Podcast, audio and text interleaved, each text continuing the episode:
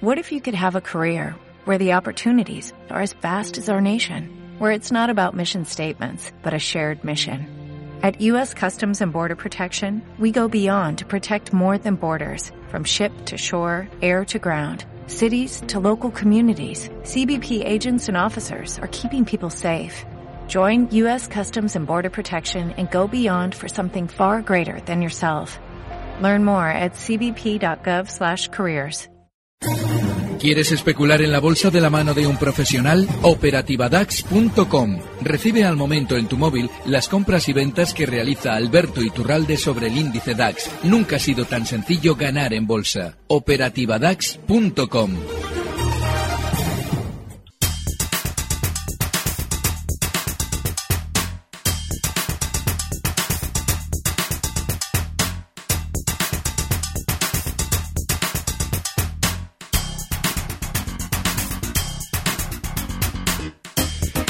35 minutos de la tarde comienza justo ahora en este programa en tiempo real en Gestión a Radio, nuestro consultorio de bolsa.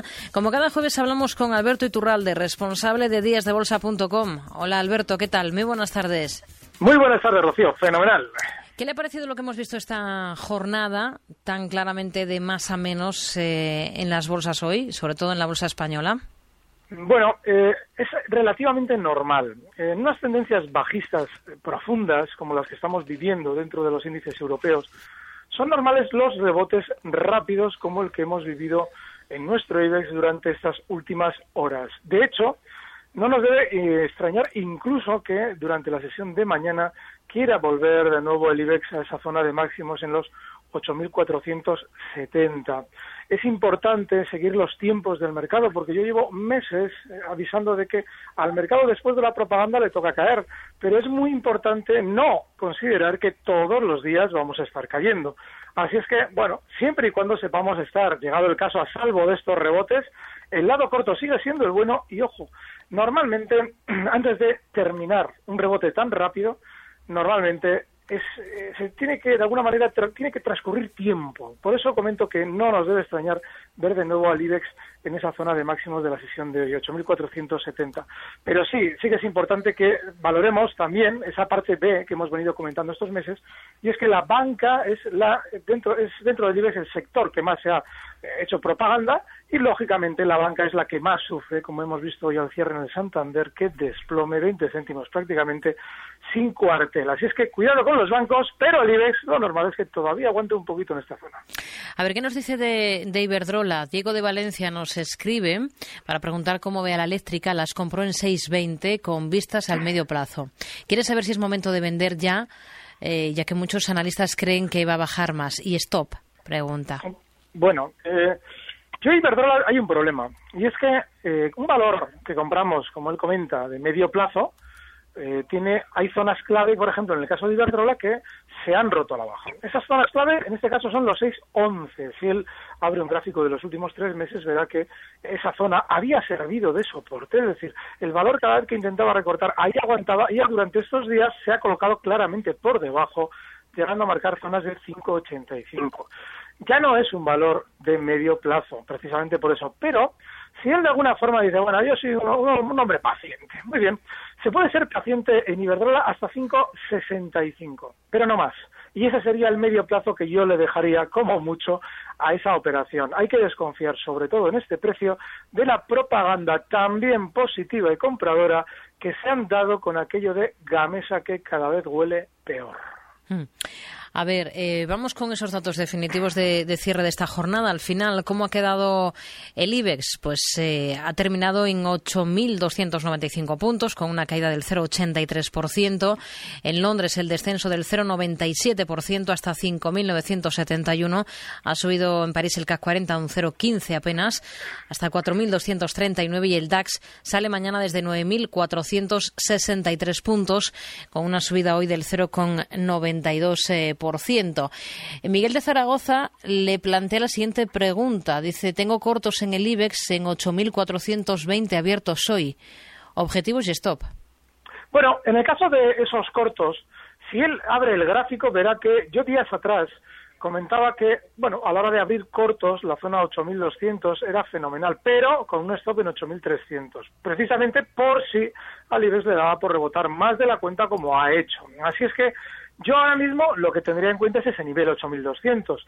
Si él ya está bajista durante la sesión de hoy, los ha abierto, pues el 8200 es un soporte claro y lo normal es que si el IBEX llega hasta ahí tienda a parar. Aún así, no me extrañaría que mañana viéramos rebote. Así es que quizás de manera inmediata para el corto plazo, el lado corto, corto hablo, el, corto plazo hablo de, de aquí a mañana, o sea, mañana en la apertura o durante la sesión de mañana, ese lado bajista, ese lado corto quizás para mí sea un poquito prematuro, pero sí, los 8.200 es el soporte claro.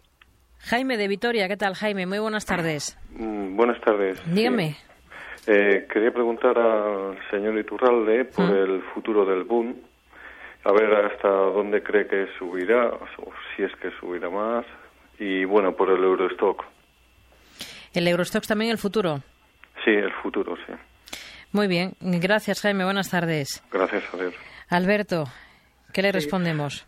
El Bund es probablemente el activo europeo más difícil que existe. Yo mm, sugiero a todo el mundo que no toque esto ni por asomo, pero como al fin y al cabo, en cierto modo, no deja de ser un precio en el que se puede especular, yo ahora mismo lo que tendría en cuenta son dos cosas. Primera, la tendencia alcista en el bono alemán está ahora mismo en 165,05 va a continuar muy probablemente hasta zonas de 169,80. Eso es muy probable. El stop que yo le colocaría a esa operación, si él ha entrado largo, es el de los mínimos que hemos visto hoy en esa zona 163,77. Ahora bien, ojo con este eh, producto o este activo porque es uno de los que se va a utilizar durante los próximos meses como excusa para ver los movimientos bursátiles. Cuando ya mm, la generalidad de opinadores no entienda por qué la bolsa baja, lo que dirán es que la renta fija, la prima de riesgo, el bono alemán, es decir, todo lo de la vieja guardia es el culpable. Así es que ojo con productos a la hora de especular con ellos que están sirviendo de excusa. El Eurostox, hmm. otro dificilísimo. Este ya no es renta fija, este es renta variable. Ahora bien, hay un problema en este activo y es que ha sido menos bajista que el DAX y lo normal es que a la hora de rebotar, el DAX digo porque normalmente suelen ir relativamente de la mano, y lo normal es que a la hora de rebotar tiende a ser un poquito más lateral. Ahora bien, si estamos especulando con él, podríamos seguir, si es que lo estamos eh, durante estos, eh, con el rebote de estas últimas horas, podemos seguir en el lado alcista. El stop estaría en los 2.859, cotiza de los stocks en los 2.888. Esos 30 puntos de stop para el lado largo y el objetivo alcista en los 2.950. Peligrosísimo de manejar el Eurostox. A ver, un correo que nos envía Miguel a tiempo eh, le pide soportes y resistencias para el Santander, que antes ya ha citado la caída importante que ha tenido en el tramo final de la jornada, el Santander y el resto de bancos, y lo mismo para RW, para la alemana. Vale. El caso del Santander, seguramente si estamos buscando un soporte, el primer apoyo en este mm, recorte lo va a tener en zona, apoyo importante, en zonas de 3,55. Si vemos mañana de nuevo rebotar al general del mercado, también es probable que el Santander pueda tener rebote desde el cierre en 3,61 de hoy hasta zonas de, bueno, pues eh, sería normal verlo en zonas de 3,67, 3,70. Yo está relativamente estrecho para especular en el muy corto plazo, pero esos son los niveles clave. En el caso de RWE, este precio, al igual, por ejemplo, que otro que no tiene nada que ver precisamente porque toda la caída se basaba en una información que ya sabían de dentro, como es Volkswagen, este precio está eh, con esa especie de run run que se está produciendo con el perjuicio que se va a producir por la normativa nuclear en Alemania durante los próximos meses. Y es un precio tremendamente bajista. Se necesita que además de esas noticias negativas, el, suelo, el, perdón, el precio haga un suelo que no ha realizado. Con lo cual, si vamos a especular en un valor tan bajista, y bueno, lo único bueno es que tiene como vemos durante estas eh, dos últimas sesiones, un apoyo en una zona histórica de soporte, los 10,20, hoy cierra en 10,55, bueno, pues ahí podemos seguir. Pero no es un precio que debamos especular en el lado alcista. Hmm. A ver, un correo de José Manuel eh, de Madrid eh, quiere preguntarle por una entrada en tres valores que tienen vigilancia. Serían Telefónica, Enagas y CaixaBank. ¿Puede comentarme si me aconseja tomar posiciones a, corto plazo? Nos pues, pregunta. Sí, Sí, le puedo decir, yo desde luego no las tomaría. Por ejemplo, vamos por partes. Telefónica. Hmm. Bueno, Telefónica y CaixaBank ya le adelanto que no. Luego miramos en Agas. Pero Telefónica no entraría o no aumentaría o no, bueno, no estaría muy, muy alcista en este precio por una razón lógica. Telefónica está rebotando igual de fuerte que los demás, igual de rápido que los demás, igual de en tendencia bajista que los demás, porque las tendencias bajistas generan este tipo de rebotes. Y hemos visto en las últimas semanas que desde dentro se aprovecha cualquier rebote para contarnos cualquier tontería que nos quieran vender como positiva en torno al precio. Bajo mi criterio, ese tipo de síntomas son para eh, claramente para vender en rebotes, con lo cual yo si durante la sesión de mañana o estos días desde los 9.42 Telefónica llegara a zonas de 9.67, que no sería de extrañar, aprovecharía para salir, no para entrar. CaixaBank, de la banca, todo lo que está en banca ahora mismo no debe estar en nuestra cuenta a modo de valores, a modo de acciones. ¿Por qué? Porque este es otro de los precios CaixaBank que también se ha publicitado a la hora de caer, es decir, cuando iban a descender y sospechaban que la mayoría de especuladores quizás salía precisamente por el pánico, nos publicaban maravillosos resultados para que no aplicáramos stops y nos quedáramos enganchados como así ha sucedido. El objetivo bajista de CaixaBank, que cotiza en 2,53, está en 2,28, con lo cual otro de los que no estaría. Y el último, en Agas. Hombre, eso es diferente. Esos, esos valores de la electricidad están distintos. Pero sí es cierto que solamente en Enagas, si respeta el 24,50, cierra en 25,41, por debajo de 24,50 no hay que estar. Hmm. A ver, otro correo electrónico de una mm, oyente que tiene mm, una duda con unas acciones que quiere vender.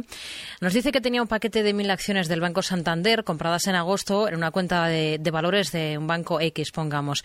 A principios de, este mes ha comprado otras 2.500 acciones del Santander, pero a través de otro banco. Y ha solicitado el traspaso de la primera cartera de valores que tenía a, a oh. esta segunda. Una vez realizado dicho traspaso, intenté dar orden de venta de los 2.500 títulos últimos comprados, pero me dicen en este banco que al estar aprobado ya el traspaso de acciones anteriores se venderían las más antiguas. Habla con un banco y le dicen que puede vender las, eh, las últimas compradas, pero el otro de los bancos le dice que no es así. Y quiere saber quién lleva razón, Alberto. Pues el, el primero, el primero lleva razón.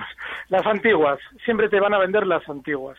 Ahora bien, si hay algún tipo de forma de hacer constar la diferencia de compra en el banco de destino, que es donde están ahora todas, pues no lo sé. Pero desde luego que, digo, porque si hay algún tipo de clara diferencia. En el momento en el que ya se gestionan conjuntamente en, un mismo, en una misma cuenta, el banco simplemente asigna fechas y vende las anteriores.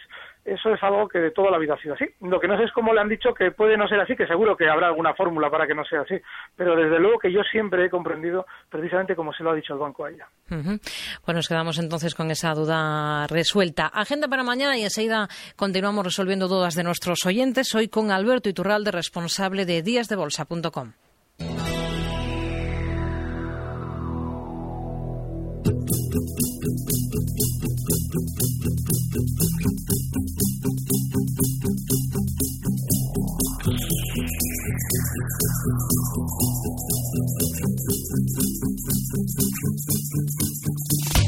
El INE va a publicar este viernes los índices de cifras de negocios en la industria, además de los indicadores de actividad del sector servicios en ambos casos de diciembre.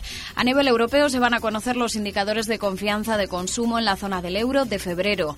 Alemania va a publicar sus índices de precios de producción de enero, mientras que en Reino Unido se van a conocer las ventas minoristas y las cifras de necesidad de financiación neta para el sector público del mismo mes. En Estados Unidos se van a conocer las cifras de inflación de enero y los datos de ingresos reales de los trabajadores también del mes de enero. Y en cuanto a resultados, va a ser el turno de conocer los de firmas como DIR o Cabot Oil en Estados Unidos y aquí en Europa van a publicar sus cifras Coca-Cola HBC, Standard Life, Essilor, Kering y Allianz.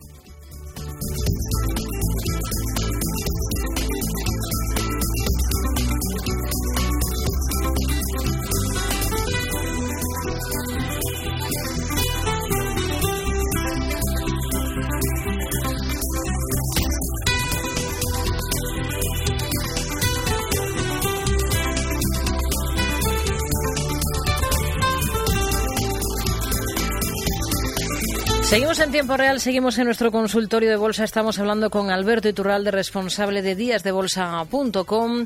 Vamos con un WhatsApp que nos envía José. Nos dice que está en liquidez y quiere preguntarle a usted, Alberto, eh, por algún valor que le recomienda a corto plazo o si por el contrario mantiene la liquidez.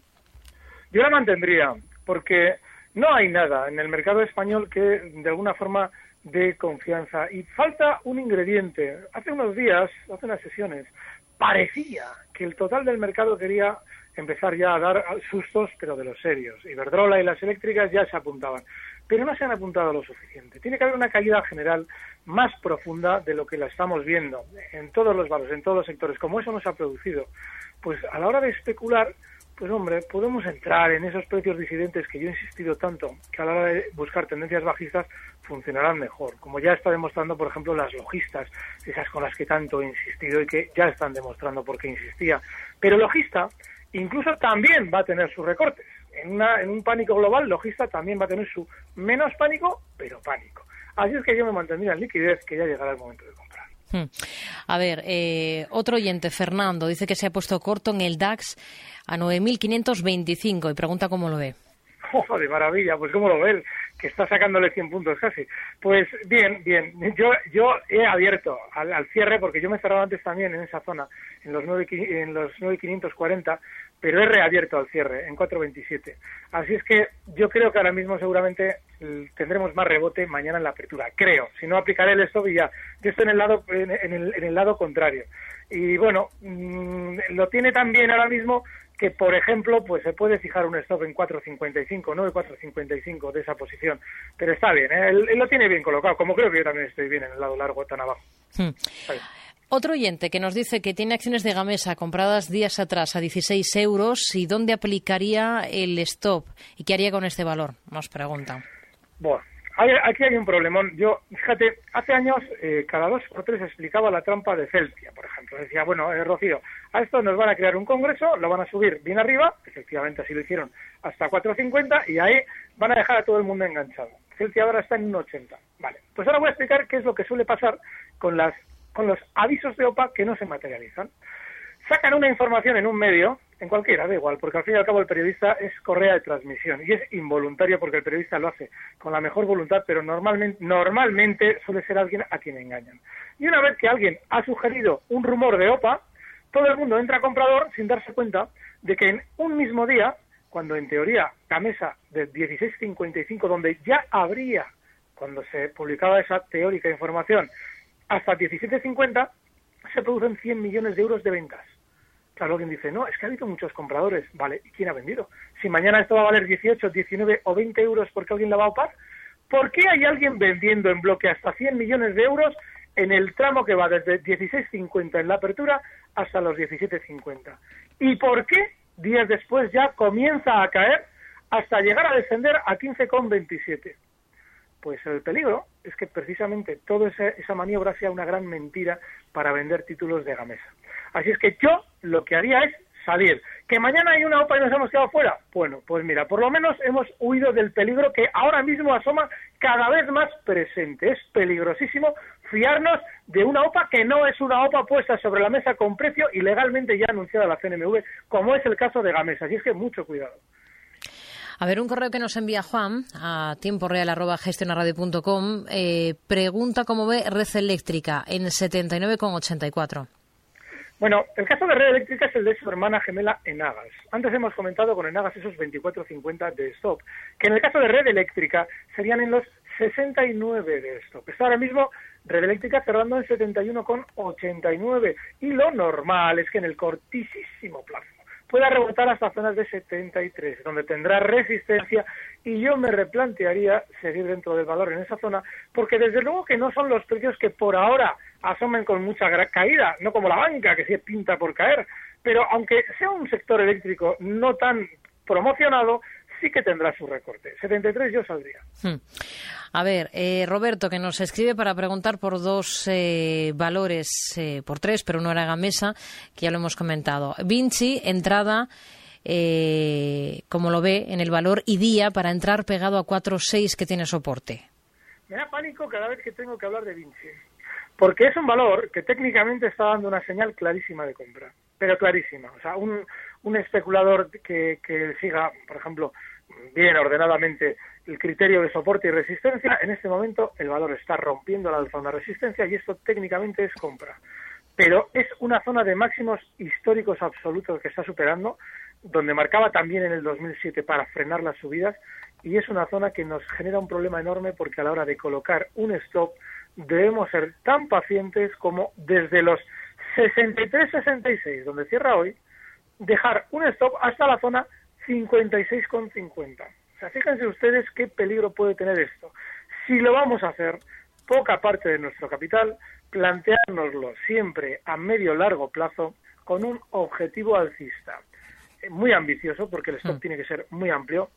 El objetivo alcista en 74, pero si cae a 56.50, asumimos que nos han engañado, que eso pasa muchas veces en todas las mejores familias especuladoras, y a otra cosa. Cuidado mm. con este valor. Eh, nos quedamos entonces eh, con ello porque nos quedamos sin tiempo. Alberto Iturralde, responsable de díasdebolsa.com. Gracias, hablamos la próxima semana. Muy buenas tardes. Recibe al momento las operaciones de Alberto Iturralde vía SMS en tu móvil. Operativa DAX.com. ¿No te encantaría tener 100 dólares extra en tu bolsillo? Haz que un experto bilingüe de TurboTax declare tus impuestos para el 31 de marzo y obtén 100 dólares de vuelta al instante. Porque no importa cuáles hayan sido tus logros del año pasado, TurboTax hace que cuenten. Obtén 100 dólares de vuelta y tus impuestos con 100% de precisión. Solo con Intuit TurboTax.